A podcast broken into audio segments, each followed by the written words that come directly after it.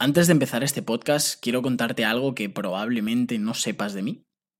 Muy poca gente sabe y quiero comenzar abriéndome para que entendáis eh, de dónde vengo y sobre todo cuál es mi fin con este podcast, para qué lo hago. Yo cuando era niño, como otros miles de millones de niños en el mundo, soñaba con ser futbolista lo tenía clarísimo. Yo quería, yo quería ser como Messi. Eh, y, la verdad es que se me daba bastante bien. Desde pequeño tuve bastante proyección. Recuerdo que a los 13 años en un torneo eh, fiché por el Levante, que en España es una de, las mejores canteras. Y, yo estaba becado. Eh, con todo lo que eso suponía, ¿no? Se esperaba muchísimo de mí. Todo mi entorno, pues, esperaba que yo pudiese llegar porque tenía cualidades, ¿no? Para, para, para conseguirlo. Y a medida que fueron avanzando las temporadas en esas categorías, eh, yo sentía que cada vez jugaba con, más tensión. Estaba preocupado por qué diría el mister, por qué diría mi familia, por si fallaba, por las críticas. Siempre he estado en un entorno bastante exigente.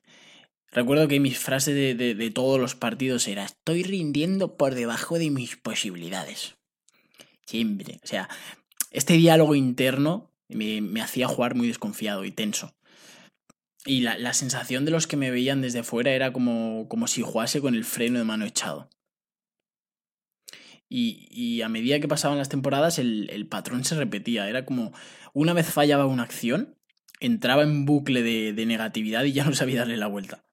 Entonces, fui, fui creciendo 14, 15, 16 años y, poco a poco empecé a, a no jugar de titular. Ya no sabía qué hacer para cambiar esa situación y, la verdad es que digamos que esa presión y esa exigencia de mi entorno pues solo hacía que empeorar la situación. Yo eh, entrenaba una hora de casa, eh, salía todos los días a las 5 eh, de, mi casa, a las 5 de la tarde y llegaba a las 11 porque tenía que coger dos buses y Buñol está bastante lejos desde de, donde yo vivo. El caso es que empecé a bajar mis notas porque pasaba pues mucho tiempo fuera y, pues ni académicamente ni futbolísticamente pues me, me iba bien, ¿no?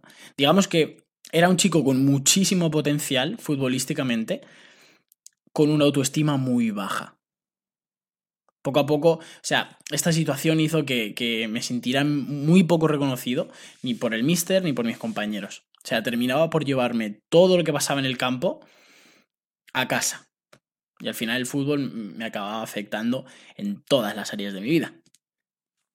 Empecé a dejar de disfrutar de jugar. Entonces, realmente no confiaba en mí ni en mis capacidades. Y ya el, problema es que no sabía cómo darle la vuelta. Entonces, hoy lo miro con perspectiva y veo lo injusto que era. Porque nadie, absolutamente nadie, nos enseña a entrenar lo más importante para llegar al fútbol profesional. Que es tu mente, tu cabeza. Entonces, el caso es que esto no podía quedar aquí, entonces seguí creciendo y unos años después firmé por una agencia que enviaba futbolistas de aquí de España becados a Estados Unidos. Entonces, poder vivir en el país que yo soñaba, en Estados Unidos, USA, USA, mm, vamos, soy un friki de Estados Unidos, jugando al fútbol y becado, una, becado al 100% en, eh, por, haciendo una carrera universitaria, era, vamos, era mi, se convirtió en mi mayor motivación, ¿no? Entonces, recuerdo que durante todo el verano entrené durísimo, todos los días a las 6 de la mañana, estaba súper motivado, enfocado, entrenaba en la playa, comía, nutrición, eh, descanso, digamos que era un niño de 17 años, no salía, no bebía, bueno, nunca lo he hecho, pero era un niño de 17 años con la vida de un, de un jugador profesional de 30, ¿no? Y esto pues tuvo sus frutos. Llegué a la pretemporada, Liga Nacional y volví a ganarme la confianza del míster y la titularidad. El caso es que tenía un contrato prácticamente cerrado, con una beca completa para jugar en una de las mejores universidades de soccer de Estados Unidos. O sea, mi motivación era máxima.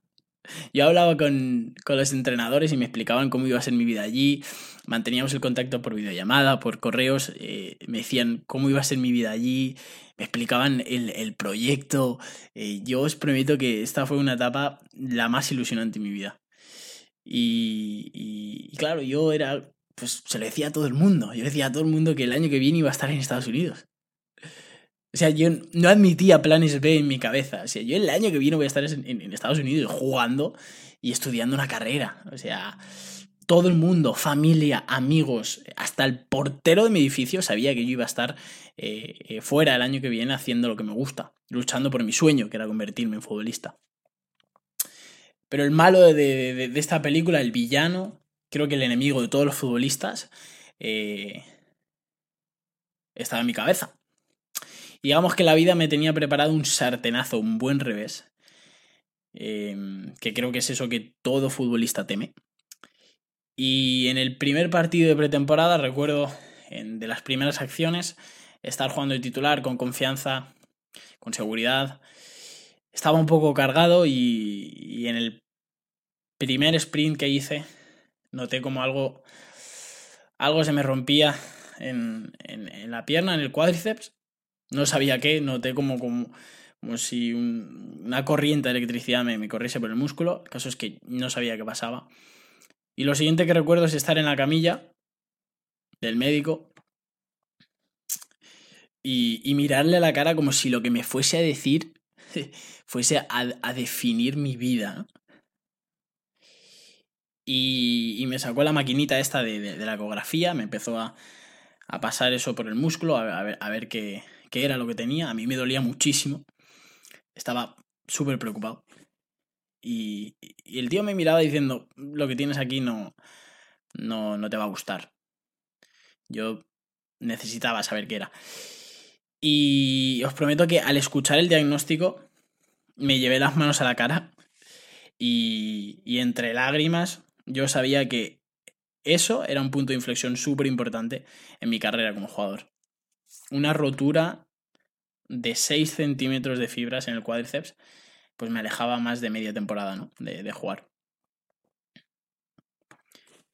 Os prometo que no sabía qué hacer con mi vida. Fue una de las crisis más duras que puede tener una persona. Y no por la lesión en sí. Una lesión se recupera. Pero era por la identidad que yo me había creado. Y en ese momento la había perdido porque sabía que no lo iba a poder conseguir. Me sentía un impostor. Me sentía un fracasado había perdido eso que, es para mí lo que más duele de perder una persona, es la identidad. Si yo ahora no soy este futbolista, esta persona enfocada, ¿quién soy? Realmente no sabía quién era, no sabía qué hacer. Y esta vez sabía que era diferente.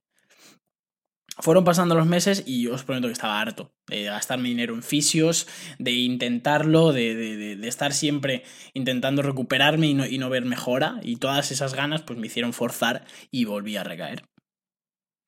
El primer partido que volvió a ser, recaigo. Entonces, digamos que no podía recuperar mi nivel y los entrenadores pues fueron perdiendo ese interés en mí, ¿no? Al ver mis números a cero. Yo veía mi sueño alejarse, cada vez más, como si se fuese delante mío y, y, se fuese alejando. Y llegó un día que lo recuerdo como si fuese ayer, que dije, mira, hoy, hasta aquí. Dije, eh, esto no me está haciendo feliz y, y llevo ya muchos meses así y tiré, vamos, tiré la toalla y el toallero, como digo yo. Me dejé los estudios, me dejé el fútbol y fue uno de los momentos más dolorosos de mi vida. Entonces he estado ahí, o sea, nada duele más que ver alejar ese sueño sabiendo que tienes capacidades para conseguirlo. Y, y, comprendo ese dolor, ¿no? O sea, me parece muy frustrante ver cómo empiezas a bajar tu rendimiento y no saber por qué. Un día tienes confianza, autoestima, eres líder, eh, te sientes admirado eh, y al día siguiente pues no, sabes quién eres. Estás en la grada como un pringao, viendo a tus compañeros cómo juegan, cómo se superan y tú sigues sin avanzar. Al acabar todo esto, yo os prometo que empecé a buscar respuestas de manera, de manera compulsiva. Yo siempre digo, o sea, ¿por qué me pasa esto a mí? ¿Qué carajo he hecho? Entonces empecé a devorar eh, libros de, de, autoayuda, de vídeos, empecé a meterme a fondo en el mundo del desarrollo personal, empecé a ir a conferencias, a seguir a gente, realmente era mi día a día, ¿no? Y fue entonces cuando apareció el coaching en mi vida. Y recuerdo que realicé un proceso de transformación brutal que me cambió la vida, o sea, literalmente me cambió la vida. Y por primera vez pude descubrir y entender qué era lo que me pasaba. Descubrí cuál era mi propósito Entendí cuál era el gran conflicto de valores que tenía. Y me deshice de un montón de creencias limitantes que eran las que no me estaban permitiendo avanzar. Entendí de dónde venía esa autoexigencia, entendí todo y entendí cómo mi cabeza era la que había creado esa lesión. Porque al final el cuerpo grita lo que el alma calla. Si a ti tu cuerpo te está diciendo descansa, descansa, cabrón, que tienes 17 años, y tú no le haces caso porque estás súper enfocado y súper obsesionado con conseguir y con conseguir y con conseguir y con hacer y no con ser, el cuerpo lo grita. Y si no paras, te para. Y eso es simplemente una autoexigencia mal gestionada. Por el tener que entrenar más que nadie y por ser más que nadie. Y eso solo estaba en mi cabeza. Entonces, el coaching se convirtió en, el, coaching se convirtió en mi pasión hasta el punto que me mudé a Madrid, solo y sin amigos, a buscarme la vida como, como comercial, tocando puertas, para poder costear el máster que estaba estudiando los fines de semana, ¿no? Y bueno, el, máster, todo lo que era la comida, el gimnasio y todas las formaciones. Entonces, el caso es que todo este proceso y donde, donde quiero acabar, todo este proceso de crecimiento personal diario me ha hecho superar un montón de barreras, eh, como hacer mi primera conferencia, superar ese miedo a hablar en público o sacar adelante mi emprendimiento, ¿no? Todo esto, pues a día de hoy hace que sea semifinalista en un concurso de oratoria, como es Speaker Talent, y dedicarme a lo que me apasiona, a lo que se me da bien y a lo que me gusta que es ayudar a futbolistas semiprofesionales a mejorar su autoestima para llevarse al siguiente nivel. Ayudarles a que den el salto. Con el único fin, y esto es para lo que hago estos podcasts, con el único fin de que puedan mejorarse como personas y como jugadores, potenciarse para que puedan conseguir su mejor versión a nivel personal y deportivo.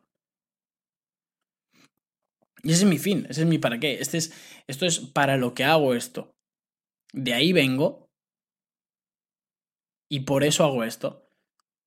Porque está súper enfocado con quién yo soy, con cuál es mi pasión, con lo que se me da bien y con lo que quiero hacer. Entonces, de esta forma y con estos podcasts espero ayudarte a que consigas dedicarte 100% al fútbol, literal, y así no tengas que trabajar 8 horas durante el resto de tu vida en un trabajo que te hace sentir vacío, sabiendo que tenías capacidades para vivir del fútbol. Eso es lo único que quiero. Ese es mi fin. Ese es mi don, ese es mi superpoder. Es ayudar. Y lo pongo al servicio de los demás. Punto. Entonces, espero que te haya servido, espero que hayas entendido un poquito de, de mi pasado, de mi historia, eh, creo que es, importante que, si eh, vais a escuchar ese podcast, sepáis quién hay detrás, sepáis la persona que hay detrás y no solo el contenido, porque creo que es importante eh, entender el fondo, el para qué, de, dónde viene esta persona y por qué está haciendo lo que, lo que está haciendo, porque eso es lo que, lo que os va a hacer entender un poco todo más, ¿no? Y eso es todo, esa es mi historia. Espero que te sirva. Y, y nos vemos pronto. Un abrazo fuerte.